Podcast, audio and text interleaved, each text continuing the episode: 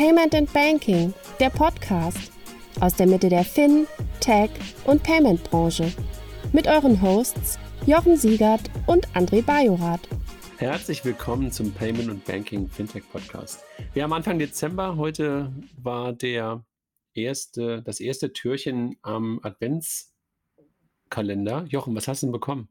Äh, meine Tochter hat eine Lind-Kugel ähm, äh, bekommen, so eine Schokokugel. Die hast du mit, aufgegessen? Äh, sie hat es mir weggegessen, genau.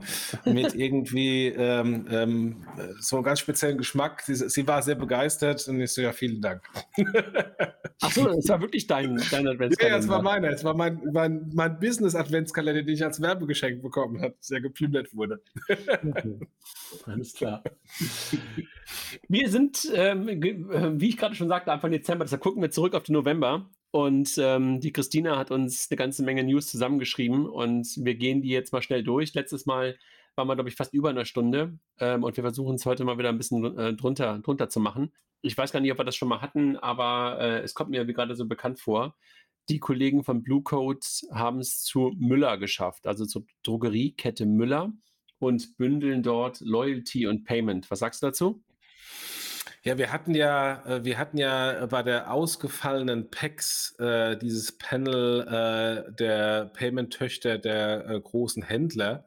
Ähm, und was Müller jetzt macht, ist das ohne eigene Payment-Tochter, also Müller Pay als ähm, im Grunde wahrscheinlich die Müller-Variante von Lidl Pay und, äh, und, äh, und Co. Ähm, macht Sinn, das mit ähm, mit äh, Müller zu machen. Die Frage ist natürlich, äh, mit Blue Code zu machen. Die Frage ist natürlich, ähm, ist sowas dauerhaft sinnvoll? Äh, Blue Code ist ja, wir haben ja die schon lange hier im Podcast gehabt, ist jetzt auch nicht wirklich die große transaktionale Success Story in den letzten Jahren gewesen. Immer die Hoffnung, aber irgendwie abgehoben nie. Ähm, macht Müller dann einen Unterschied? Vermutlich nicht, aber äh, zumindest ist für Blue Code nochmal ähm, ähm, ein, äh, ein schönes Zeichen, ähm, dass sie jetzt dann so, so, so einen Händler wieder gewonnen haben. Ja, Müller ist ja bei uns irgendwie gar nicht verbreitet. Gibt es, glaube ich, hier oben im Norden gar nicht. Ich weiß gar nicht, ob es das im Rheinland bei dir gibt. Nee, ähm, äh, doch, äh, wir haben in einen hier, aber eigentlich sind die, ähm, sind die sehr, sehr groß äh, in, in Bayern und Baden-Württemberg. Ja, genau. Ähm, also hier gibt es in Meckenheim, gibt es, glaube ich, einen. Okay. Gut, gehen wir weiter. Ähm, Klarna, jeden Monat eigentlich dabei, übernimmt äh, mal wieder ein paar Sachen und macht ganz, ganz neue nein, nicht ganz, ganz neue Dinge, sondern ähm, stärkt die Rolle der Super-App durch die Übernahme von Price Runner, also einem Vergleichsportal, und geht mit Buy Now Pay Later noch in weiteren Ländern live. Also, ähm, was macht Klarna da momentan aus deiner Perspektive? Ja, Klarna, finde ich, macht den deutlich besseren Job als PayPal. Und das haben wir jetzt das erste Mal, dass ich das sage. Ähm, äh, Klarna executed die, ähm, äh, die Shopping- und äh, Über-App-Strategie, die PayPal angekündigt hat, aber wo PayPal irgendwie nichts liefert. Ähm, und von daher, das ergibt Sinn. Ähm, ich weiß nicht ähm, bei, den, bei, den vielen, bei den vielen Aktivitäten, die Klarna macht, ob sie dann auch die Zeit haben, das alles zu verdauen und auch wirklich zu exekuten, also wirklich zusammenzufassen. Ähm, aber sie sind auf jeden Fall von den ganzen Puzzlestücken, die sie sich jetzt da zusammen gekauft haben, deutlich besser und deutlich äh, weiter als, als, als PayPal. Ähm, mal gucken, wie es da so weitergeht. Es gibt ja da im äh, Doppelgänger-Podcast, äh, hat ja der, der Pip ähm, ich glaube, der Pip war es, äh, einer der beiden Philips, ähm, äh, äh, gesagt, dass äh, so langsam äh, Klarna anfängt, auch Händlern ähm, ein bisschen unheimlich zu werden, weil sie vorne die ganzen Kunden äh, wegnehmen ähm, und die Kontrolle darüber haben. Ähm, das habe ich jetzt zwei, dreimal schon auch aus der Handelsseite gehört. Also insofern ähm, aus Sicht von Klarna machen die im Moment sehr, sehr viel richtig. Ähm, wenn jetzt schon die ersten Neide anfangen und die ersten äh, Ängste äh, größer werden, äh, dass Klarna eine dominierende Rolle äh, einnehmen könnte. Ja, mir macht das mittlerweile, ich weiß nicht, ob du das ähm, auch gelesen hast, den, den Artikel von ähm, Galloway ähm, letzte Woche. Ich glaube, Kilian hatte den mit uns geteilt. Sehr, sehr gut, ja der ist sehr gut zum Thema Buy Now, Pay Later und möglicherweise halt auch diese Kombination aus dieser Super-App. Also diese Art von Konsum, der da gerade stattfindet, ähm, der kann einem schon ein bisschen Angst machen. Ne? Also dass du halt gerade in der jüngeren Generation so eine Art App hast, wo dieser Konsum einfach gefördert wird und durch dieses Gefühl, du bezahlst einfach nur einen Teil und kannst aber weiter konsumieren, äh, kommt einfach, glaube ich, echt ähm, eine komische Spirale in Gang. Ähm, ja, die einfach gefährlich sein kann und gefährlich ist, glaube ich, auch für den einen oder anderen, wenn er gar nicht sich bewusst ist, was er dort gerade alles aufgenommen hat, was er gerade, was er gerade alles gekauft hat und was er sich damit für eine Bürde aufge, ähm, aufgelastet hat. Ne? Das ist ja ehrlich gesagt nichts Neues. Also das gab es ja schon immer äh, in den USA die mit den vielen Kreditkarten. Die, die Einfachheit nimmt halt zu. Genau. Ne? Die, die Hürde, die, die Einstiegshürde ist natürlich niedriger und vor allem aus unserer europäischer Sicht. Äh, bei den Amerikanern war das schon immer so. Bei uns war das immer schwieriger ähm, und, und Klarna legt die Hürden natürlich im Moment sehr, sehr niedrig. In dem Kontext beispielsweise diese ganzen Mietmodelle, ähm, äh, die ja, wenn ich sie dann dau dauerhaft nutze, auch viel teurer sind als ein Kauf, ist ja im Grunde genau das Gleiche. Auch da zahlt dann der interessierte, eher junge Nutzer deutlich mehr für, für das Handy, für den MacBook, ähm, als wenn er es gekauft würde. Absolut, ja. Gut, lass uns weitergehen. Ähm, Meldung aus Berlin, Vivid, ähm, einer von den Neobanken, die ja relativ neu noch sind, aber viele Leute sagen, die super, super schnell auch in der Feature-Entwicklung sind und ganz, ganz viele Sachen vermeintlich gerade richtig machen, kam mit einer Meldung raus, beziehungsweise es kam eine Meldung über sie raus, dass sie inaktive Kundinnen löschen, beziehungsweise sperren oder die Karte sperren. Ähm, erstmal klingt das ja nach einer komischen Meldung. Dann im Nachhinein finde ich, ist es eigentlich eine Meldung, wo man sagt, so eigentlich sehr konsequent ne, auf der einen Seite und möglicherweise auch was in Richtung KPIs, äh, äh, wenn du in Richtung KPI, KPIs schaust, auch sehr konsequent. Ne? Ja klar, also ein toter Kunde ist ein toter Kunde und ähm, ist vielleicht für irgendwelche Funding-Runden, äh, wenn ich irgendwie marketingmäßig meine Kunden äh, announce, nett, aber sonst äh, kostet er nur Geld ähm, und bringt nichts mehr. Von daher ist das ein, ist das ein äh, sinn, sehr sinnvoller Schritt. Ich glaube, ehrlich ähm, gesagt, Jochen, ganz kurz, ähm, die setzen ja, glaube ich, auf White Label ähm, Solaris Bank und äh, deshalb kostet es, glaube ich, richtig Geld, ne? Also in Anführungszeichen. Exakt. Das also mehr, als wenn du möglicherweise auf deinen eigenen Systemen drauf hättest, ne? Das wäre nämlich mein nächster Punkt gewesen, weil äh, Player wie die Solaris Bank oder auch ähm, äh, generell äh, modernere Kernbankensysteme auf Nutzerbasis monetarisieren oder sich monetarisieren und dann natürlich hier Vivid und Co. Äh, das bezahlen müssen, ob es ein aktiver oder inaktiver Kunde ist. Und dann ist es natürlich ein viel stärkerer äh, Druck zu sagen, ich äh, schicke inaktive Kunden in die Wüste. Visa unterstützt aktuell den Podcast von Payment and Banking. Das globale Technologieunternehmen Visa ist weltweit führend, wenn es um digitales Bezahlen geht. Visas Ziel ist es, die Welt mit dem innovativsten, zuverlässigsten und sichersten Bezahlnetzwerk zu verbinden. Und das in mehr als 200 Ländern und Regionen mit globalen und lokalen Kooperationspartnern – das VisaNet ist eine offene Plattform für Banken, Fintechs und viele weitere Partner. Hier entwickeln alle gemeinsam die Payment-Innovationen von morgen. Die digitale Geldbörse im Smartphone, aus dem Auto heraus bezahlen im Connected Car oder virtuell unterwegs mit Kryptowährungen. Visa ist mehr als eine Plastikkarte. Visas Anspruch ist es, die besten technologischen Lösungen zu entwickeln, um zu bezahlen und bezahlt zu werden. Für jeden und überall. Gehen wir weiter zu Moonfair, auch schon etwas länger da. Am Anfang, als sie damals entstanden sind, dachte ich so, hm, wer braucht so etwas? Aber was macht Moonfair? Moonfair bietet die Möglichkeit, in Private Equity Fonds für relativ normale Menschen zu investieren, also ab 50.000 Euro, also für relativ normale Menschen, die 50.000 Euro äh, dafür über haben, die Möglichkeit in Private Equity zu investieren, wo du sonst halt eigentlich nur mit Millionen reinkommst. Ähm, machen eine neue Funding-Runde, eine C-Runde mit 125 Millionen und bewegen sich in Richtung eines Unicorns.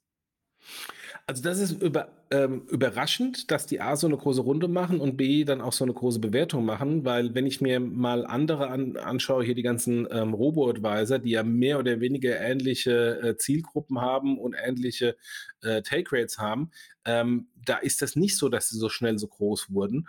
Ähm, also das, das wundert mich. Äh, da scheint offensichtlich viel Marge drin zu sein. Und das ist dann das Zweite.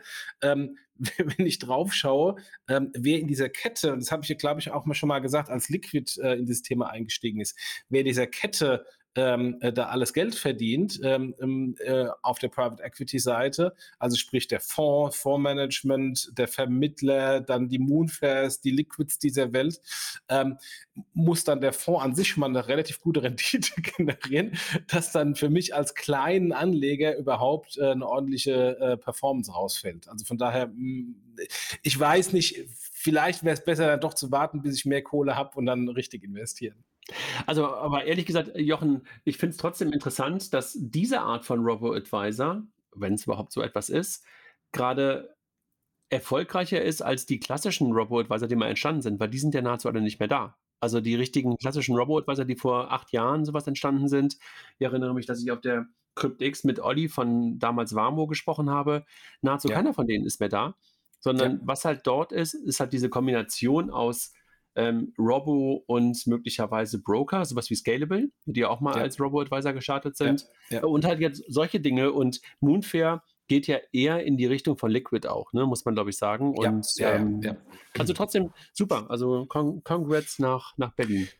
Aber äh, ganz kurz nochmal wegen, wegen den Robo-Advisern. Ich meine, äh, die äh, das ist ja nicht so schwer, jetzt irgendwie vier oder fünf ETFs einfach zu kaufen und zu besparen. Ähm, und, äh, und der Mehrwert ähm, gegebenenfalls zum richtigen Zeitpunkt ähm, äh, von Aktien in äh, festverzinslich zu äh, switchen und umgekehrt, rechtfertigt der diesen, diesen Aufschlag. Also von daher ist eigentlich der, die Frage, ob der Mehrwert eines Robos tatsächlich so groß ist, versus einfach zu sagen, ich gehe in ETFs ran. Ich glaube ehrlich gesagt, ähm, zu dem Zeitpunkt, als die Robos entstanden sind, war die ETF-Schwemme beziehungsweise der Trend zum ETF ja noch nicht so richtig da. Und damals in Anführungszeichen machte das, glaube ich, noch mehr Sinn, jedenfalls auf dem Papier. Im Ergebnis hatte sich ja dann meistens noch nicht so ausgezahlt, aber so vor sieben, acht Jahren ähm, kannten mit Sicherheit deutlich weniger Menschen in der breiten Masse das Wort ETF als heute. Und ähm, zusätzlich zu den Robo-Advisern, die das ja dann nochmal das Thema Sparen über ETFs, in ETFs nochmal deutlich, deutlich mehr in die Breite gebracht haben, ähm, ist das, glaube ich, ja, hat sich das, glaube ich, ein Stück weit erübrigt, der klassische Robo-Advisor, wie wir ihn vor acht Jahren mal gesehen haben. Lass uns zum nächsten gehen. Die Raisin Bank macht mit Banking as a Service der Solaris Bank Konkurrenz. Das ist keine Neuigkeit, aber ich glaube, was man jetzt sieht, ist, dass die sich mehr und mehr positionieren und dass die ja jetzt gerade auch ihre Kernbankmigration hinter sich haben und in weiten Teilen auf Mambo gegangen sind und jetzt ja das ein oder andere Fintech ähm, enablen. Was sagst du dazu? Also erstmal äh, habe ich heute ein interessantes Solaris-Bank-Erlebnis gehabt. Äh, ich habe hier mein, mein äh, kleinen MacBook äh, Notebook neu aufgesetzt ähm, und habe äh, Slack installiert. Und auf der Webseite, auf der Homepage von Slack als Benchmark-Nutzer von Slack ist die Solaris Bank als Logo sehen. Das zeigt schon mal, ähm, die gute Solaris Bank ist mittlerweile eine Referenz geworden. Sensationell. Also habe ich mir erstmal sehr gefreut, äh, dass, dass die überhaupt so weit gekommen sind. Ähm, zeigt aber im Umkehrschluss, und jetzt auf die Racing Bank kommt, im Umkehrschluss natürlich auch, ähm, dass, da, dass da ein Riesenmarkt ist und, äh, der, und äh, Solaris Bank als Platzhirsch äh, vermutlich ähm, wie die Made im Speck lebt und andere das auch anzieht und sagt, das können wir genauso gut, können wir günstiger, können wir besser. Ähm, und äh, Wettbewerb belebt das Geschäft. Also von daher ähm, schön, dass die Racing Bank da auch einsteigt. Genau, dann machen wir sofort weiter, nachdem die Racing Bank gerade von dir ähm, schon als ähm, weitere Made im möglichen Speck bezeichnet wurde. Nein, wurde sie nicht, aber sie, vielleicht kommt, will sie in den gleichen Speck hinein. Nun kommt auch die Starling Bank nach Deutschland. Und die Starling Bank macht deutlich mehr als Banking as a Service. Sie hat sich ja in UK schon relativ breit gemacht und hat von Scratch ja auch eine komplett neue Bank sozusagen geschaffen, also Anne Bodden, die Gründerin. Und jetzt kommen die auch nach Deutschland mit dem Banking as a Service Ansatz für Marktplätze und Unternehmen.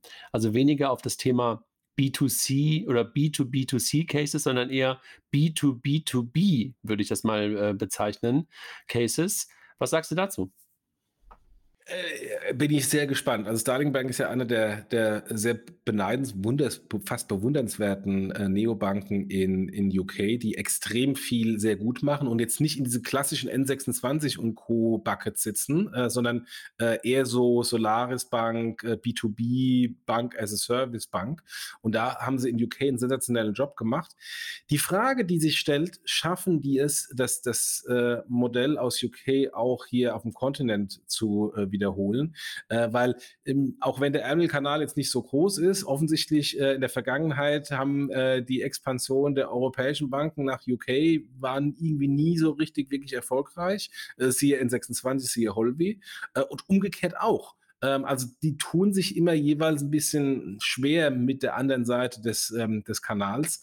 Äh, mal gucken, wie, ähm, wie Starling da jetzt in Deutschland Fuß fasst. Auch da ähm, sehr beeindruckende Success Story ähm, und ähm, vielleicht auch so ein bisschen Defensive Move, weil die Solaris Bank ja in UK auch äh, einen Wettbewerber von Starling gekauft hatte. Nach dem Motto, dann, wenn ihr zu uns kommt, dann gehen wir jetzt auch mal zu euch in Vorgarten. Wobei man muss natürlich zu zu nahezu jeder Neobank aus UK immer sagen, die haben diesen Unfair Advantage, der aus der Pleite der RES damals entstanden ist, ne? weil die halt alle aus diesem staatlichen Fonds gepampert worden sind. Und das ist natürlich irgendwie echt ein, naja, fast schon bei einem 100-Meter-Lauf, 50-Meter-Lauf Vorsprung, den du dadurch bekommen kannst. Also schon ähm, muss man immer wieder, glaube ich, auch vor, äh, vor, vor, vor Augen haben. Ähm, nichtsdestotrotz muss es natürlich dann auch äh, ins Ziel bringen und auch die letzten 50 Meter noch laufen oder möglicherweise mehr. Und das ähm, schaffen sie, glaube ich, in der Tat ziemlich gut. Also ähm, bin bei dir. Ich bin auch gespannt, ähm, wie sich das in Deutschland entwickeln wird. Ja.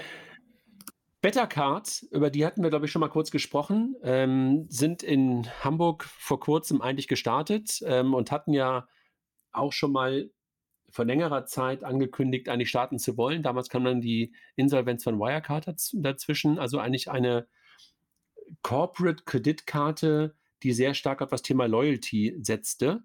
Jetzt haben sie, nachdem sie dann losgelaufen sind, ich habe beim letzten Mal auch darüber gesprochen und ähm, ich glaube, wir hatten das in den News schon, wo wir uns gewundert haben, wo wie auch die gute oder woher die gute Presse alle herkam. Und dann nach einer Woche, nachdem die Presse da war, ähm, haben sie dann bekannt gegeben, dass sie dann doch aufhören. Es gab kürzlich einen ganz guten Podcast, glaube ich, bei Finance Forward ähm, mit Kaspar und dem einen Gründer, wo er nochmal erklärt hat, warum sie dann ähm, Schluss gemacht haben. Und ich glaube, was da halt wahrscheinlich ein Stück weit die Geschichte auch ist, dass da einfach zwei Unternehmer unterwegs sind, die ja noch viele, viele andere Sachen gemacht haben, die dann plötzlich gemerkt haben, okay, Funding klappt nicht, wir laufen hinterher, wir machen das Ding lieber zu. Ne? Timing ist alles im Leben ähm, und auch hier. Ähm, und äh, ich glaube, die haben dann vielleicht auch äh, zum richtigen Zeitpunkt da ähm, äh, die Reißleine gezogen, weil ähm, du sagst schon, es, waren, äh, es, es, gibt schon etliche andere, das hatten wir auch im letzten Podcast gesagt, so nach dem Motto, naja, was ist denn jetzt wirklich an diesem Thema wirklich neu im Vergleich zu dem, was schon da ist? Wäre vermutlich die Wirecard-Thematik äh, nicht äh, so eingeschlagen, wären sie wahrscheinlich die Ersten gewesen und hätten an, ganz andere äh, Voraussetzungen gehabt. So ähm, dann vermutlich ähm, eines der, der Opfer von, von Wirecard, wie es ja ein paar andere Startups auch erwischt hat, die dann erst ähm, sich neue, neue Partner suchen mussten und dann wertvolle Zeit verloren haben. Die Zukunft. Sie können nicht immer sehen, was auf sie zukommt. Aber die Entscheidungen, die sie heute treffen, sind das Fundament für ein besseres Morgen. Wollen Sie eine Zukunft, in der Technologie Ihr Geschäft dominiert oder dass Technik Sie voranbringt? Sind Sie innovativ nur weil man muss oder um mehr Nähe zu Ihren Kunden aufzubauen? Wollen Sie nur reagieren oder die Zukunft selbst gestalten? Arbeiten Sie jetzt mit Capgemini zusammen. Nutzen Sie die Möglichkeiten der Technik, um die Transformation Ihres Unternehmens voranzubringen. Capgemini. Get the future you want. Gut, dann lass uns weitergehen. Äh, wir bleiben so ein bisschen im Banking as a Service und auch ein bisschen im Mietmodell-Umfeld. Also wir haben es beide gerade schon gestriffen. Grover, das ähm, Mietmodell, ähm, erfolgreiche Startup aus Berlin, die mittlerweile auch jetzt gerade in, die USA gegangen sind, glaube ich, heute nochmal eine Funding-Runde für die USA bekannt gegeben haben. Also ähm, kein, kein Equity, sondern, sondern Debt. 250 Millionen Debt Funding, ja, genau. Genau, ähm, haben mit der Solaris Bank eine Karte rausgebracht. Ähm, Ist das das ganze Mieten nochmal auf Steroiden? Die Kombination aus Buy Now, Pay Later plus Miete plus Karte? Ja, da gibt es 3% Cashback ähm, auf die äh, Nutzung und das wird dann konvertiert in Grover Cash, die man dann einsetzen kann auf die Technik-Abos. Ähm, ich ich würde sagen, nette, nette ähm, ähm, Kundenbindungskarte, weil aus meiner Sicht das Hauptproblem von Grover ist natürlich, ähm, wie schaffe ich es, ähm, die Kunden dauerhaft zu binden äh, von einem einmaligen Miet Mietmodell ähm, in dauerhaft Mietmodell überzuführen. Ähm, und da kann das natürlich helfen. Ähm, interessant ist, dass ja eine, keine Interchange und keine Kreditkarte der Welt mit 3% Cashback rechtfertigen. Also von daher, das ist subventioniert von, ähm, von Grover ähm, kann man dann überlegen, äh, wenn man sich mal die Preise anschaut, äh, des Kaufes versus die Preise der äh, Miete. Ähm, das ist halt dann von der Marge quer subventioniert. Ja, Mal gucken, ne? also wie sich das immer weiterentwickelt, ähm, das ganze Modell. Dann die nächste News. Outbank haben wir auch schon lange und viel und häufig darüber berichtet. Eines der Lieblingsunternehmen von unserem lieben Mike, der darüber, darüber ja auch immer wieder geschrieben hat, wechselt erneut den Eigentümer. Was heißt das? Outbank ähm, war ja lange Zeit Inhaber geführt, dann sind ein paar VCs reingekommen, beziehungsweise ein paar Business Angels reingekommen. Dann haben die versucht, ähm, das Ganze zu einem richtigen VC-Case aufzupumpen. Das hat nicht so richtig gut funktioniert. Dann ist das ganze Thema in die Insolvenz geschlittert, rübergegangen zu Verivox, wenn ich mich recht meinst du Meinst du mit VCs Frank Thelen? Weil den würde ich jetzt nicht irgendwie als äh, professionellen nee, VC ansehen. Ich sagte ja auch gerade Business Angel und VCs, weil ähm, ich glaube, es war auch Lakes da mit dabei. Also das würde ich schon als VC Ist bezeichnen. Ist der war mit dabei? Ah, das wusste ja, ich nicht. Okay. Ja, ja, und ich glaube sogar noch okay. jemand anders. Also ich glaube, da war auch noch ein anderer VC mit dabei. Okay. Ähm, und dann ist es, glaube ich, rübergegangen zu Verivox und dann ist es zusammengeführt worden mit Abo-Alarm, wenn ich mich recht entsinne. Und jetzt sind sie Teil geworden der FP Finanzpartner AG? Also äh, man, man sieht schon an, anhand des Weiterreichens, Weiterreichens, Weiterreichens, Success Story ist was anderes. Ähm, das gleiche auch ähm, äh, nicht nur bei Outbank, sondern äh, Numbers, ähm, diese, ähm, diese Schweizer App, die ja im Grunde auch wie Outbank relativ früh da war, versucht hat, Multibanking zu machen und es dann auch irgendwie nicht so richtig geschafft hat, ist auch pivoted. Ich, ich nutzte Outbank ganz am Anfang, ähm, über, noch über HBCI, äh, vor PSC2 immer sehr, sehr gerne. Ähm, aber ähm, die haben es irgendwie nicht geschafft, ähm, die Kurve zu bekommen, vermutlich auch mit den diversen Eigentümerwechseln, mit unterschiedlichen Strategien. Ähm, und ähm, aber insgesamt, jetzt unabhängig von Outbank, ist ja das ganze Thema Multibanking insgesamt nicht so abgehoben, wie wir alle dachten. Ich meine, guck dir deine Historie an mit Figo. Ähm, äh, du hast ja Figo auch äh, im Grunde Outbank ähm, Consumer Value Proposition gehabt und dann relativ schnell einen Pivot gemacht ähm, aufs äh, B2B-Modell, was ja viel sinnvoller war. Und ähm, ja, also insofern, ähm, die sind immer noch auf, dem, auf der B2B-Seite. Wird es jetzt noch was? Ich bin da sehr skeptisch. Ja, ich bin, ähm, bin auch ein wenig überrascht gewesen, äh, dass es weitergegeben haben, weil das ja eigentlich ganz gut zu Verybox zu passen schien. Ähm, aber ich weiß auch nicht, was da momentan jetzt noch ähm, angesagt ist bei, Very, bei Verybox, weil Abo-Alarm, davon habe ich jetzt auch schon länger nichts mehr gehört und ähm, das Gründerteam von Abo-Alarm ist ja auch nicht mehr dabei. Und seitdem habe ich das irgendwie auch nicht mehr so richtig im Blick gehabt. Aber ähm, in der Tat ähm, macht dieses Weiterreichen ähm, jetzt nicht unbedingt den, den besten Eindruck. Das Produkt selber hast du, glaube ich, recht, ist, glaube ich, gar nicht so schlecht. Und auch die Konnektivität, die sie da drin haben, ist auch nicht so schlecht. Ähm, aber dieser Use Case ähm, der, der, der Multibankenfähigkeit hat sich dann möglicherweise dann doch nicht so bewahrheitet, ähm, wie man sich das immer vorgestellt hat. Witzigerweise, weiß gar nicht, ob wir diese News noch haben, hat Tide das ja gerade angefangen, ne, in UK, also die Neobank, die sich ja auch um das Thema Small Medium Businesses kümmert, ähm, bieten jetzt das Thema, die nennen es dann einfach mal Open Banking, gar nicht ähm, unbedingt Multibankenfähigkeit ähm, als Grundlage, dass sie halt auch nicht Tide-Kunden den Service bieten. Also sie sagen halt, unsere Software ist so gut, dass wir denen gar nicht unsere Karte und unsere Konten zur Verfügung stellen müssen, also die Tide-Konten, sondern wir nutzen halt einfach auch jedes andere Konto ähm, und nutzen da einfach den Open Banking-Zugang, äh, um dann diese Kunden trotzdem in Tide hereinzuholen. Also da merkst du, dass dieses, also ich glaube, Jochen, wir sind wieder bei dem gleichen Thema, was wir auch schon ein paar Mal angesprochen haben. Open Banking ist kein Produkt mehr, Multibanking ist kein Produkt mehr, sondern ist ein Feature. Und ähm, wandert entweder halt ähm, in solche Dienste rein als, als Funktionalität, ähm, ist möglicherweise auch manchmal so noch so etwas wie ein USP, aber mehr und mehr einfach ja, ein Datenpunkt oder Datenpunkte, die du für verschiedene Sachen benutzt oder als Feature benutzt. Ne? Und äh, das merken wir, glaube ich, mehr und mehr. Absolut, ja.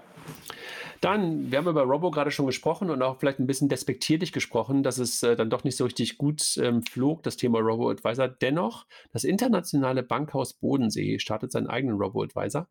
Ähm, aber ich glaube, das internationale Bankhaus Bodensee ist auch nicht das typische, ähm, das typische Bankhaus, sondern halt auch eins eher, was sich eher auf das Thema Private Banking und auf vermögendere Privatkunden ähm, konzentriert. Ne? Die bauen zusammen mit Investify Tech äh, den Vermögensverwalter IBB Jiminy. Kann man sich das merken? Also ich kenne ich kenn diese IBB nicht, aber wahrscheinlich bin ich da auch nicht in der Zielgruppe. und, äh, ähm, ja, ähm, ich meine, das ganze Thema Robo-Advisor, auch das Thema Robo-Advisor aus Sicht der Banken, ist jetzt auch nicht so eine mega Success-Story. Ähm, also äh, gab ja auch diverse Kooperationen. Ich kann mich an die ING erinnern. DKB, glaube ich, hatte auch eine Kooperation. Die ING macht es ja mit, mit, mit, mit Scalable und die DKB hat es gerade doch, glaube ich, auch mit Investify angefangen. Oder zwei Kooperationspartner. Ja. Ich glaube, ja, mir geht es nur darum, man hört, man hört da zwar die Announcements, dass sie irgendwie Kooperationen machen, aber ähm, Success Stories mit Volumen. Ich habe jetzt über die Bank A eine Milliarde an Kunden äh, eingesammelt etc. Das hört man irgendwie nicht so. Asset Deswegen, Management, ne? Nee, stimmt ja. schon. Also, möglicherweise geben die Banken das aber auch nicht preis. Lass uns weiterspringen zu C24. Wir haben gerade über Verybox gesprochen. Eine Zeit lang waren die beiden mal fast gleich auf, ne? Verybox und C24. Das ist ein bisschen länger her. Mittlerweile ja. ist C24 oder ähm, ähm, Check 24. Check 24 deutlich größer als C24 ist die Bank, ne? Ja. Äh, und bietet jetzt äh, eine Cache-Funktion an und benutzt dafür Barzahlen oder wie heißen sie jetzt? Via Fintech äh, für Ein- und Auszahlung. Via Fintech oder Via Fintech, genau. Ähm, genau. Nochmal der Verweis auf den, auf den Podcast, äh, den wir mit den beiden aufgezeichnet haben. Äh, die waren ja oder sind ja so ein bisschen ein Hidden Champion ähm, und da der Marktführer in diesem Bereich äh, für einen Auszahlung, ich glaube in Europa. Und jetzt in dem, in dem Kontext mit äh, der Akquisition ähm, ähm, äh, in, den, in, in, die, in die Gruppe ähm, ähm, auf, auf quasi die globale, ein globaler Player. Und von daher wundert mich das nicht, dass auch äh, Check24 oder C24 Bank das gleiche macht wie N26 und andere. Gut, dann Penta kooperiert mit der SWK Bank und schafft Möglichkeiten für Firmenfestgeldanlage. Also die SWK Bank, ähm, einfach auch immer wieder so ein Hidden Champion, ich glaube aus Bingen, wenn ich mich recht entsinne, ähm, arbeitet mit Penta zusammen und schafft die Möglichkeit, Firmenfestgeldanlagen zu machen. Ehrlich gesagt, das wundert mich, dass das so lange dauert, bis sowas mal endlich ist, weil äh, auf der Firmenkundenseite ist der Schmerz mit den negativen Zinsen schon lange viel größer und das Angebot für die Kapitalanlage ähm, im Vergleich hier zu Raisin und Co. viel geringer. Äh, von daher ähm, macht es durchaus Sinn, dass Penta da ein Problem ihrer Firmenkunden löst?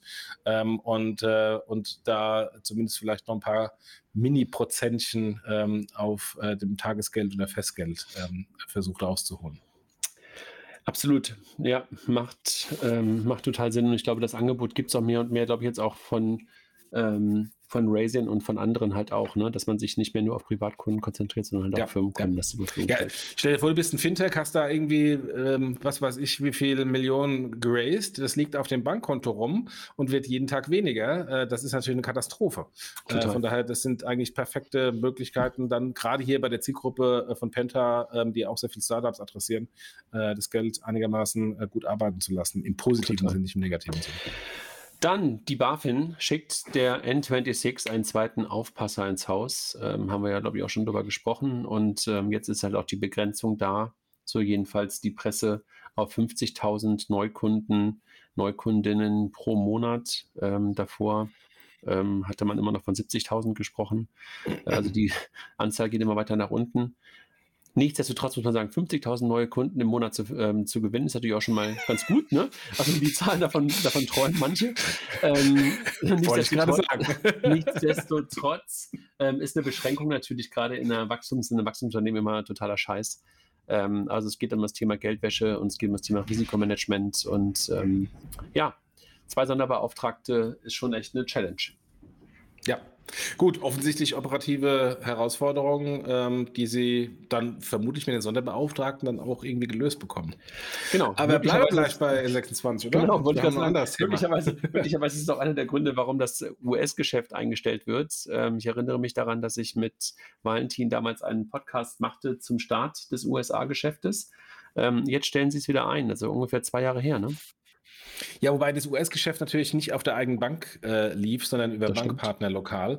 Ähm, eigentlich eher Management Attention. Ähm, also ähm, schaffe ich es äh, in den USA zu skalieren versus äh, meine Hausaufgaben zu Hause hinzubekommen in der, in der, äh, auf, der, auf der Bank. Ähm, und wir haben ja, ähm, oder ähm, äh, wir haben ja bei Payment Banking auch einen Artikel ähm, äh, geschrieben ähm, mit ein paar Teammeinungen.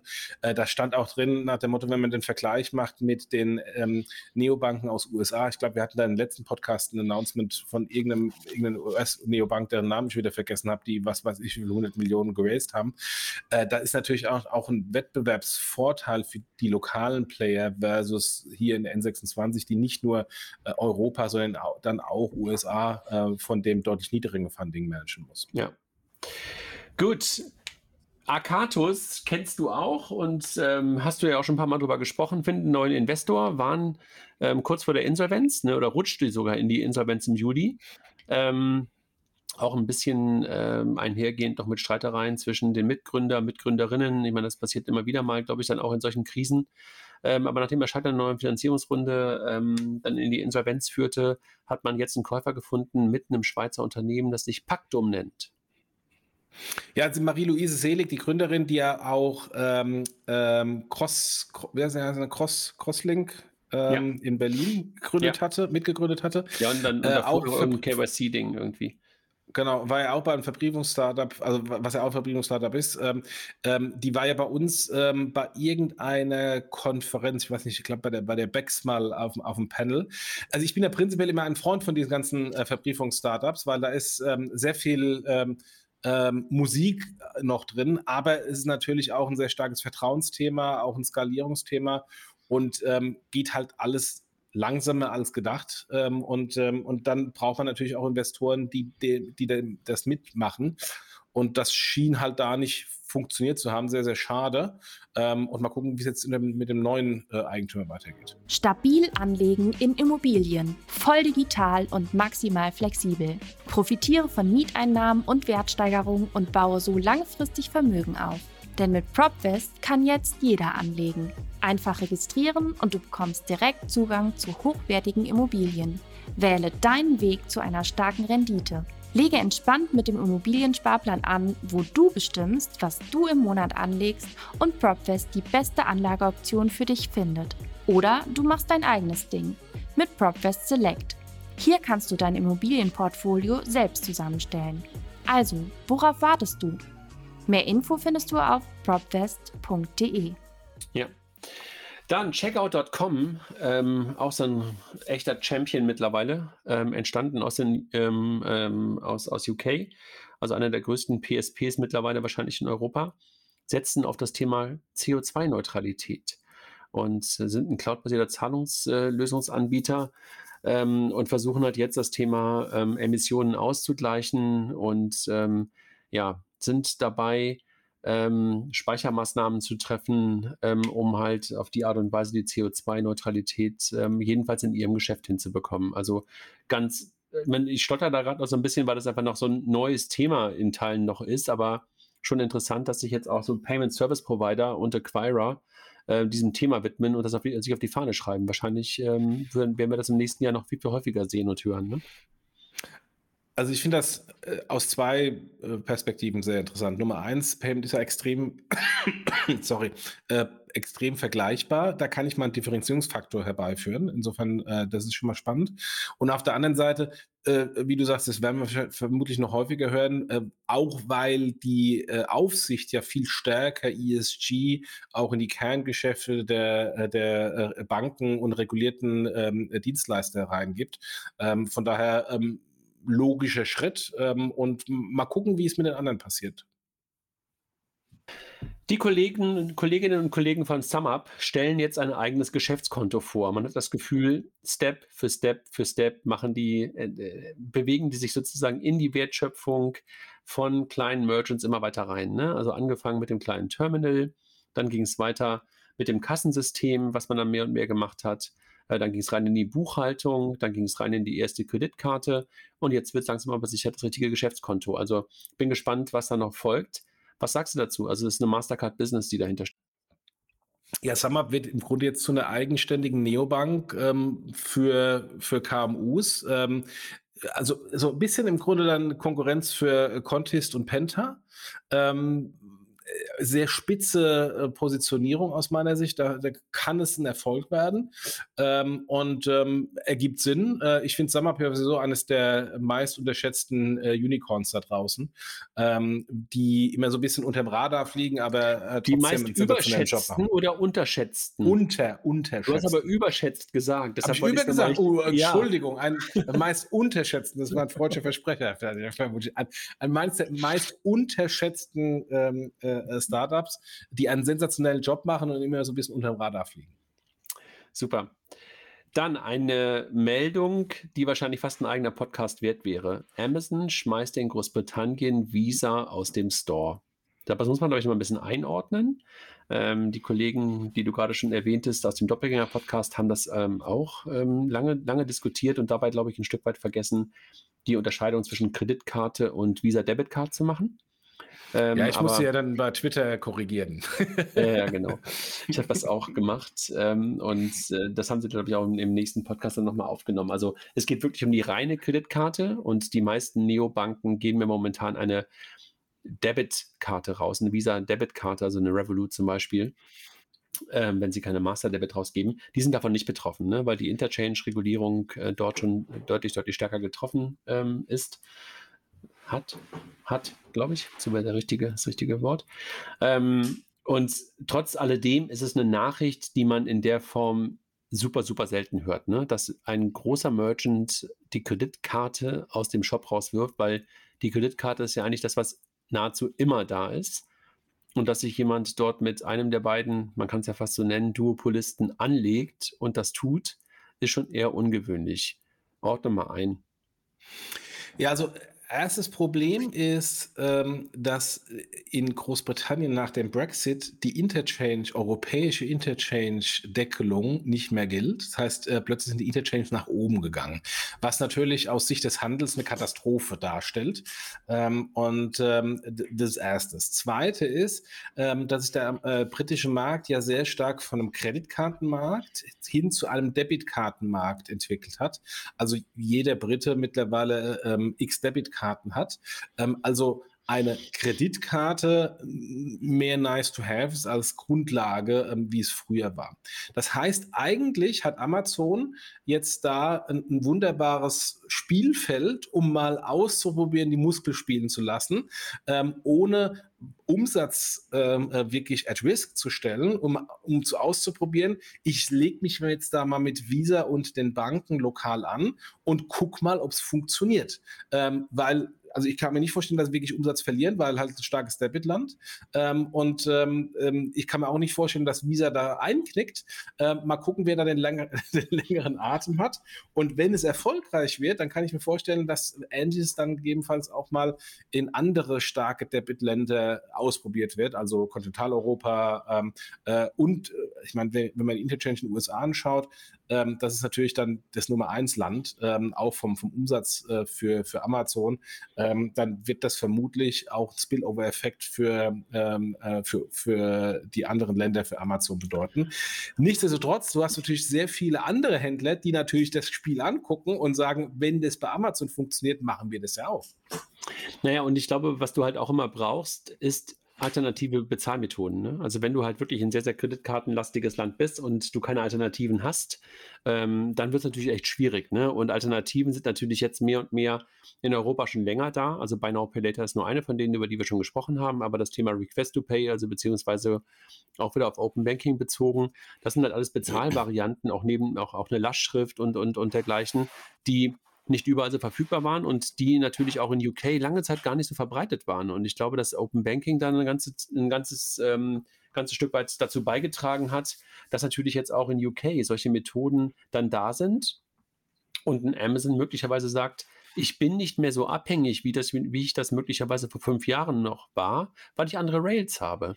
Das äh, ist natürlich möglicherweise auch ein Grund dafür, warum Visa, Master ähm, auch in dieses Thema Open Banking in den letzten Jahren eine ganze Menge rein investiert haben, ne? weil sie natürlich sagen, okay, wenn da neue Rails entstehen, wollen wir da einfach auch wieder dabei sein und wollen diese halt auch mit beherrschen, wenn man das so sagen darf. Ähm, also wirklich interessant. Also ich glaube, das, äh, das werden wir noch häufiger sehen und ich bin wirklich gespannt, wie das ausgeht. Wobei du musst aufpassen, in UK gibt es ja Vocalink, äh, die dieses Bank Payment äh, schon viel, viel früher gemacht haben, auch Instant Payment schon viel, viel früher gemacht haben, als wir bei uns auf dem Kontinent. Ja, die aber ja dann die von haben es- Mastercard übernommen wurden. Ja, das stimmt, aber die haben das, glaube ich, niemals so in die Shops reingebracht. Ne? Also, Das ähm, stimmt, das das, stimmt, ja. das, war, das war keine wirkliche Bezahlmethode, so wie du es heute bei Ja. den Request-to-Pay-Varianten hast. Ja, es war Infrastruktur. Das war Genau, Infrastruktur, genau. Und ähm, das ist dann Bank-Bank benutzt worden, aber nicht äh, Merchant-Kunde, so in der Form. Also Faster Payment meinst du ja. Ähm, Ja. Und äh, das würde ich sagen, ist niemals so in den E-Commerce-Shop reingekommen. Ich weiß, dass sie das damals irgendwie auch mal machen wollten, Vocalink. Das war damals auch die- Idee, weil es auch sehr viele sich bei Sofortüberweisung damals abgeschaut haben und bei uns bei GiroPay. Aber es ist trotzdem nicht vergleichbar gewesen ähm, mit einer richtigen Bezahlmethode.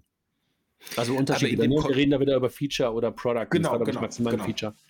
Genau. Aber in dem Kontext finde ich es interessant, dass äh, da Amazon versus Visa ist und Mastercard da irgendwie nicht dabei ist. Entweder haben die sich geeinigt mit Amazon im Vorfeld ähm, oder, oder ähm, ähm, haben mehr Debit-Exposure, ich weiß es nicht. Ähm, also insofern wundert mich, dass es, äh, dass es kein äh, Battle Amazon gegen Mastercard und Visa ist, sondern nur ein Battle Amazon gegen Visa. Ja, ist schon äh, wirklich interessant, ne? Habe ich, hab ich auch gedacht. Aber möglicherweise ist die Kre Kreditkarte von Amazon äh, eine Mastercard. Ich weiß gar nicht, was die, ähm, was die UK-Kreditkarte war. Die hiesige Kreditkarte ist eine Visa, also die Ja, deutsche, die, die, ja, ehemals aber, deutsche. Genau, Ja. aber möglicherweise in UK eine Master und dann ist es wieder ein Ja, anderes Spiel. ja. Gut, machen Ich wir weiß weiter. gar nicht, die UK, die UK-Karte, äh, Quatsch, die US-Karte, ob die eine Visa oder eine Mastercard ist. Ich glaube auch eine Visa in den USA. Hm. Gut, machen wir weiter. Pocket war schon mal bei uns im Podcast und äh, ich glaube, haben wir damals beide den Podcast gemacht mit Yes? Oder hast Wir haben den gemacht? Podcast gemacht und die haben Fintech des Jahres äh, äh, gewonnen. Genau, also ein typisches Thema für vertikalisiertes Banking, ähm, für die junge Zielgruppe, also für Jugendliche vor allen Dingen, ähm, auch schon länger unterwegs, ähm, langen Atem gehabt, haben auch den Weg damals versucht, zuerst über Wirecard. Ähm, jetzt sind mittlerweile, glaube ich, auch bei der Solaris Bank, wenn ich mich recht, ja, sind sie bei der Solaris Bank, bin mir gar nicht ganz sicher, aber ich glaube ja. Haben jetzt gerade ähm, Cavalry Ventures als ähm, VC gewonnen, 4 Millionen eingesammelt. Gut, ne? Ja. Haben im Moment einen Lauf. Ich äh, muss jetzt, äh, meine Kinder kommen jetzt langsam ins Alter, ich muss jetzt mal äh, das Ding ausprobieren. Absolut. so, dann gehen wir weiter und wir machen ein bisschen schneller heute. Ähm, wir gehen in das Thema Payment nochmal rein. PayPal jetzt im stationären Handel ähm, vorhanden. Bei P&C in Düsseldorf kannst du jetzt mit PayPal, ähm, also bei Ansons, mit PayPal bezahlen, direkt am Point of Sale. Gab es schon mal, Ja, ne? ähm, gab es schon mal äh, PayPal QR Payment in Münster, Osnabrück oder wo auch nein, immer? na, Oldenburg. Auch Oldenburg, genau, okay.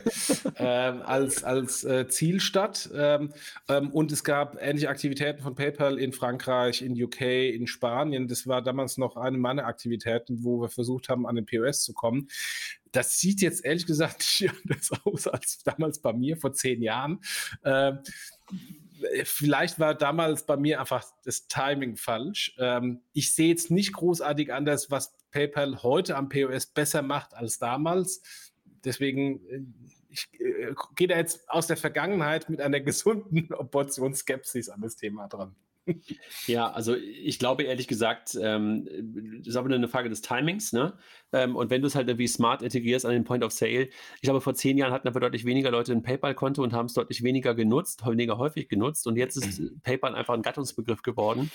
Und wenn du es, glaube ich, am Point of Sale siehst, denkst du möglicherweise heute auch, also die meisten Leute haben ja die PayPal-App mittlerweile auf dem Handy, das war früher ja auch nicht der Fall. Ne, sondern früher war die App ja einfach nur Ja, so nice to ja, have, du brauchtest ja, ja gar nicht. Heute haben die meisten Leute die, weil sie die auch für den 2FA meistens irgendwie auch benutzen, wenn du halt hin und wieder mal aufgefordert wirst. Ich glaube, ähm, die Wahrscheinlichkeit, dass es jetzt am Point of Sale erfolgreicher sein könnte als vor fünf Jahren, als vor zehn Jahren, ist, glaube ich, deutlich größer, weil, wie gesagt, die Infrastruktur sich geändert hat und dieser Gattungsbegriff PayPal natürlich deutlich, deutlich größer ist als, als oder Gattungsbegriff ist halt übertrieben, aber du weißt, was ich meine.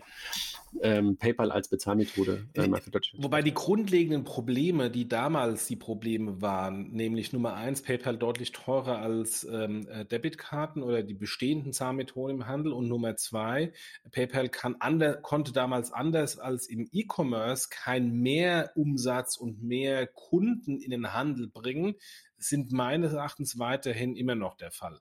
Äh, deswegen es kann sein, dass jetzt in, in so Nischenbereichen äh, funktioniert, aufgrund der Tatsache, wie du erzählt hast, dass die Leute ähm, A, mehr PayPal haben und B, mehr Apps haben. Aber wird PayPal eine, eine, eine relevante, eine relevante Anzahl von x Prozent vom Zahlungsmix generieren, bin ich sehr skeptisch. Lass uns sehen. Ein anderer aufstrebender und mittlerweile sehr, sehr großer Payment-Anbieter Stripe kommt jetzt mit seinen POS-Terminals nach Deutschland. Stripe ist äh, eines der anderen äh, extrem gut gemanagten äh, Startups, nur die kennt mittlerweile äh, sehr viele, anders als SumUp. Ähm, ja, ähm, gehen, gehen logischen Schritt weiter, ähm, in, auch in das POS-Thema, wo auch Adyen schon lange drin war. Ähm, also ich finde das einfach super beeindruckend. Ich finde es super beeindruckend. Wenn du dir überlegst, es kommt ungefähr zehn Jahre her von der einfachen Kreditkartenakzeptanz als, als, als, als äh, Payment Service Provider. Mittlerweile sind sie nahezu alles, machen Treasury, machen Banking. Ähm, und gehen jetzt halt auch in das Thema Point-of-Sale-Geschäft, weil sie halt sagen, und ähm, ist, glaube ich, eine starke Integration auch von Shopify drin, du hast eine ganze Menge Longtail-Kunden oder Händler, die halt beides haben, die Multi-Channel haben und denen bieten wir halt neben der ganz normalen Kartenakzeptanz, Payment-Akzeptanz im E-Commerce jetzt auch ein Terminal an. Ich habe das Gefühl, das ist fast schon groß, mittlerweile irgendwann vielleicht der größere Wettbewerb zu, ein, zu einer SumUp als ein paar andere. Also dass SumUp und Stripe sich einfach äh, auf die Art und Weise irgendwann auch in die Haare bekommen werden, weil die halt aus der gleichen Ecke kommen. Ne? Sie kommen aus dem Longtail, äh, der eine eher aus dem Offline, der andere eher aus dem Online und irgendwann treffen sie sich in der Mitte. Absolut. Ähm, das Interessante ist ja, als wir, ähm, ich glaube, es war bei der letzten äh, PEX Dinner, äh, als ich da in Berlin war, äh, da habe ich so ein Stripe-Erlebnis gehabt. Da bin ich äh, erst in die Wohnung, habe dann mir Essen bringen lassen, ne, bin neben dem Auto mit dem Carsharing in die Wohnung gefahren, habe mir dann Essen bringen lassen und bin dann mit einem äh, E-Bike äh, zum Event gefahren.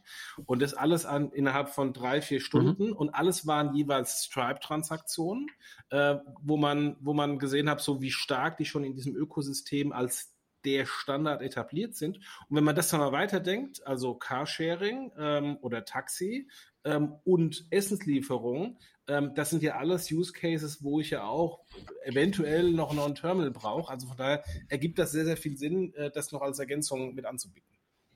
Absolut. Ja, also ähm, äh, ja, wir haben ja gerade auch so ein bisschen Rückblick für das Jahr 2021 und ich habe in meinen Gedanken Stripe auch immer wieder drin, einfach als beeindruckendste, mit beeindruckendste Firma in diesem ganzen ähm, Umfeld. Ähm, und man hat das irgendwie, glaube ich, lange Zeit nicht so richtig ernst genommen, dass jemand einfach mit einem kleinen Code-Snippet zur Kreditkartenakzeptanz zu so einem Global ähm, Multi- Payment Player ähm, werden kann. Banking und Payment Player muss man, glaube ich, mittlerweile fast sagen. Wir, müssen, wir gehen wir noch müssen, einen weiter. Wir müssen noch einen Disclaimer machen. Stripe ist ja im Moment bei uns äh, Sponsor. Äh, wir machen diese Lobhudelei nicht, nicht, weil Stripe Sponsor ist, sondern wir machen diese Lobhudelei, weil Stripe einfach einen sensationell guten Job gemacht hat. und wir sind mega stolz, dass sie uns auch noch sponsoren. Schön gesagt, Jochen. ähm, habe ich noch nicht mal, habe ich noch nicht mal im Blick gehabt, dass es so ist. Also danke an Stripe für die für das Sponsorship und es war gerade kein kein äh, kein Werbespruch. Greenfield One, einer der ersten Kryptofonds in in Deutschland, ähm, äh, auch aus Hamburg Schrägstrich Berlin kommend, ähm, legen einen äh, weiteren Kryptofonds auf, mittlerweile den dritten, ähm, jetzt mit 160 Millionen. Ich glaube die können fast über Wasser gehen momentan natürlich, weil sie einfach vor drei, vier Jahren angefangen haben und haben halt unglaubliches äh, Glück gehabt, weil sie natürlich genau auf dieser ähm, auf der Welle ähm, ähm, ja, äh, auf der Welle geritten sind. Ja, da gibt es ja noch andere. Blue Yard, äh, die haben ja auch mehr oder weniger ganz früh angefangen und so den Standard gesetzt in, im, im Bereich Kryptofonds. Es gibt aber auch welche, die jetzt nicht so erfolgreich sind im Bereich Krypto. In Frankfurt gibt es eine oder andere. Von daher. Ich fand es aber ganz interessant, dass Commerz, dass Commerz Venture als LP mit reingegangen ist. Äh, das finde ich auch sehr spannend. Das heißt, ähm, sie haben, wollen die Expertise nicht selbst aufbauen, aber wollen auf jeden Fall in diesem, in dieser Bewegung mit dabei sein und dann geht man halt dann mit dem Geld in andere rein, die Expertise haben. Naja, aber Sebastian, Sebastian Blum ist es ja, glaube ich, und, und Yasha Hamadi ähm, haben aber, glaube ich, auch einfach ein unglaubliches Netzwerk aufgebaut. Und ja. ich glaube, das ist auch mal wieder ein schlauer Move von, ähm, von den Commerce Venture Jungs, zu sagen so, ey, komm, ähm, wir machen keinen Direct, wir machen einfach ein Indirect Exposure und äh, lernen möglicherweise darüber. Das äh, macht, vielleicht dürfen sie auch noch nicht direkt, kann ja auch sein. Vielleicht dürfen sie nur indirekt, ähm, keine Ahnung, aus, aus Gründen. Ähm, und deshalb fand ich es irgendwie echt ganz, ganz schlau. Ja. Wir sind beim Thema Krypto. Letzte Meldung. Indien steht vor einem Verbot von Kryptowährungen. Also man hat das Gefühl, dass in Asien in einigen Ecken momentan das Thema Krypto echt ähm, unter Druck ist. Ne? China, jetzt Indien. Ja, ähm, also ich glaube, ähm, wenn ich ähm, ein, ein Land bin und Angst habe, weil ich eine schwache Währung habe, ähm, dann sollte ich jetzt schnell das Ding verbieten, weil in einem Jahr geht's nicht mehr. Äh, siehe hier äh, Türkei Erdogan mit, äh, mit dem Crash der türkischen Lire. Jetzt da irgendwie großartig noch ähm, ähm, Krypto zu verbieten, wird schwer. Bei uns wird auch sehr schwer. Äh, man kann es vielleicht ein bisschen besser regulieren, ähm, aber ich kann mir nicht vorstellen, dass ähm, es ähm, dauerhaft verboten werden kann äh, in freiheitlichen Ländern, in, in äh, Diktaturen durchaus, aber in freiheitlichen Ländern ist, glaube ich, der Zug schon fast abgefahren. Dann lass uns mal ganz kurz auf die Personalia gucken. Ich glaube, wahrscheinlich ist im Dezember nicht so viel passiert. Im Januar wird möglicherweise wieder ein bisschen was passieren. So der typische Monat, wo dann, oder das typische der Jahresanfang, wo dann der eine oder andere möglicherweise einen neuen Job gefunden hat oder gesucht hat. Äh, Liquid beruft eine neue Geschäftsführerin, Linda Urban. Ich kenne sie nicht, äh, kommt von Merck Fink und steigt als COO bei Liquid ein. Ja, kannte ich auch nicht. Ähm, und äh, ja, gespannt. Und die liebe Katrin Stark, die wir ja kennen ähm, aus dem Podcast bei uns, aus dem AMA und ähm, schon mehrfach dabei gewesen bei uns auch in, ähm, des, in den Fintech des Jahres, in der Fintech des Jahres Jury, äh, wechselt zu Orderbird. Ja, das ist spannend. Äh, hast du da ein bisschen mehr Informationen? Weil ich sehe nur die Überschrift. Ja, das habe ich auch da reingeschrieben, weil es mir selber gesagt hat. Ähm, ah, okay. Ja, also sie, wechsel, sie wechselt zu Orderbird und ich glaube, das ist einfach eine wunderbare Erweiterung des Managements. Also Jakob ist ja weiterhin ähm, Co-CEO und das ist ja noch ein anderer CEO, dessen Namen ich gerade mal wieder nicht weiß. Ähm, und ich glaube, da geht es einfach darum, ähm, Orderbird einfach für die nächsten Schritte ähm, fit zu machen. Und Katrin ist nun mal eine erfahrene Managerin, ähm, hat Bankenerfahrung, ähm, hat Skalierungserfahrung, hat auch ein Stück weit indirekt ähm, Startup-Erfahrung durch ihre Zeit bei der Silicon Valley Bank ähm, und hat in den letzten ähm, Jahren jetzt mittlerweile schon relativ viele Mandate auch gehabt. Also freue ich mich. Also finde ich eine echt tolle ähm, Kombination. Mal gucken, ähm, was genau dabei ähm, entsteht und, und was ihre Rolle sein wird. Ja. Und äh, solche Modelle, wo erfahrene Banker in skalierte, ähm, dann regulierte Startups reingehen, werden wir vermutlich mehr und mehr und mehr sehen. Ähm, je, je, stärker die Startups skaliert sind, je stärker die auch ähm, dann unter Regulierung fallen, dass man nicht solche Probleme bekommt wie ein oder zwei Aufseher dann im Unternehmen. Ja, absolut. Jochen, das war's für den Monat November oder vielleicht auch für den Dezember, weil wir kommen ja dann erst im Januar wieder.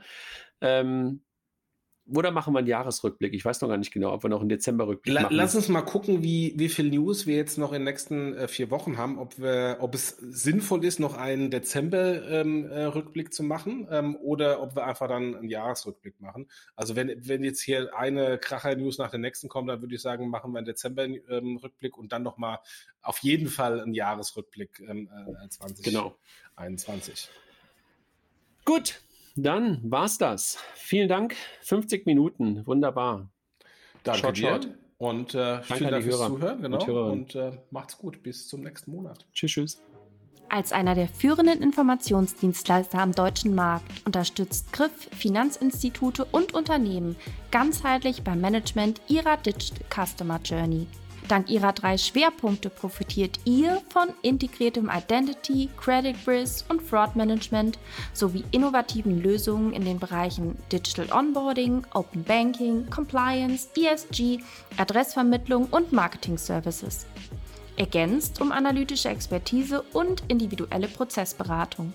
Als Best-in-Class-Partner an eurer Seite transformiert Griff Daten in messbaren Erfolg für euer Unternehmen.